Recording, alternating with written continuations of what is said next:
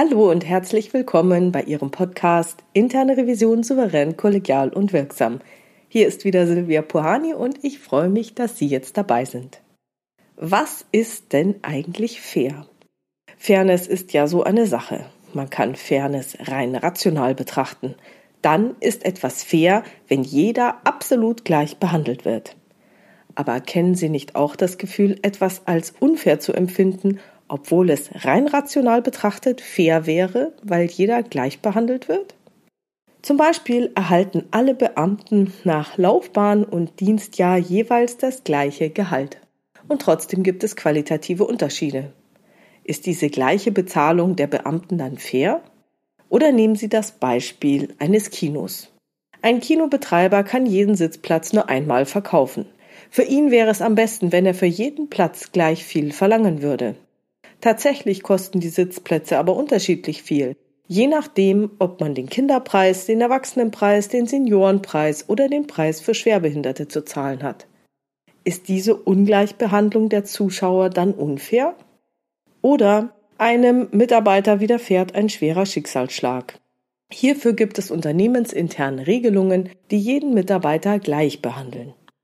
Wenn es sich nun aber um einen besonders verdienten, langjährigen Mitarbeiter handelt, der sich über Jahre hinweg über die Maßen für das Unternehmen eingesetzt hat, wäre es dann nicht auch fair, wenn die Unternehmensleitung genau diesem Mitarbeiter ein besonderes Entgegenkommen zeigen würde? Weshalb empfinden wir also etwas als fair oder nicht fair, obwohl der Sachverhalt rein rational betrachtet absolut fair wäre? Das liegt daran, dass unser Gehirn extrem auf Fairness achtet. Fühlen sich Menschen unfair behandelt oder übervorteilt, löst dies im menschlichen Gehirn ein Gefühl der Bedrohung aus, das über Tage anhalten kann. Es geht ums Prinzip und man will Gerechtigkeit oder sogar Rache. Vielleicht denken Sie jetzt, ach, das ist alles unwissenschaftliches Geschwätz. Menschen sind rational denkende Wesen. Daher bitte ich Sie, jetzt kurz mal etwas auszuprobieren. Und zwar das Ultimatumspiel.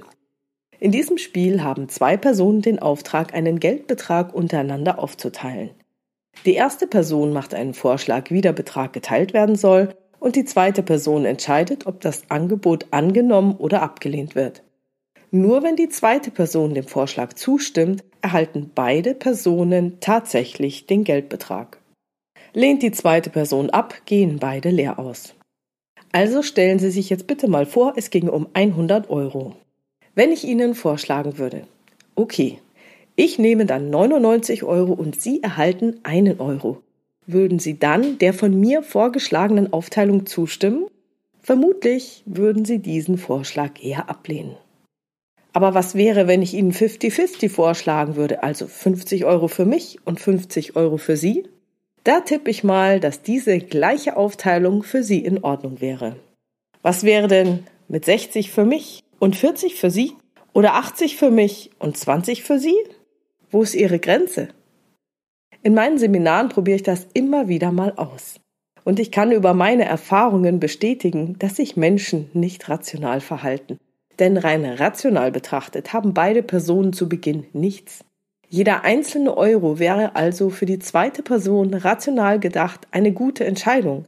Selbst bei der Aufteilung 99 zu 1 wäre es für die zweite Person ein Euro mehr, als sie vorher hatte.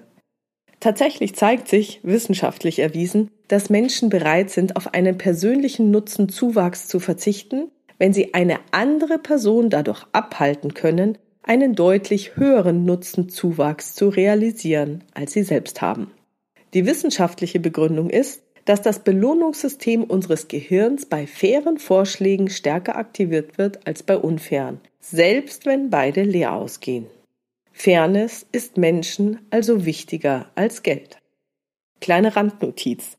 Wenn Sie Kinder haben, dann empfehle ich Ihnen, eine Variante des Ultimatumspiels zu Hause anzuwenden, um Streit zwischen Ihren Kindern zu vermeiden, wenn es ums Portionieren geht. Als ich ein Kind war, habe ich mich mit meiner Schwester oft gestritten, welches Stück Kuchen oder welche Eisportion denn nun größer oder kleiner sei. Und meine Mutter, die das Portionieren vorgenommen hatte, hat irgendwann mal vor unserem Gezanke kapituliert. Weil wir immer nur gemeckert haben, mein Stück ist kleiner, ich mag das andere und so weiter. Sie können sich's vorstellen. Also hat meine Mutter gesagt, dann mach doch selbst. Eine von uns durfte portionieren und die andere hatte dann die erste Wahl. Und gelang meiner Schwester in meinen Augen keine faire Portionierung, konnte sie sicher sein, dass ich mir die größere Portion nehmen würde.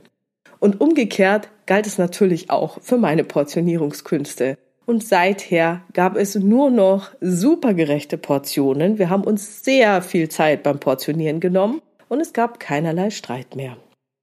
So, was hat das nun mit der internen Revision zu tun?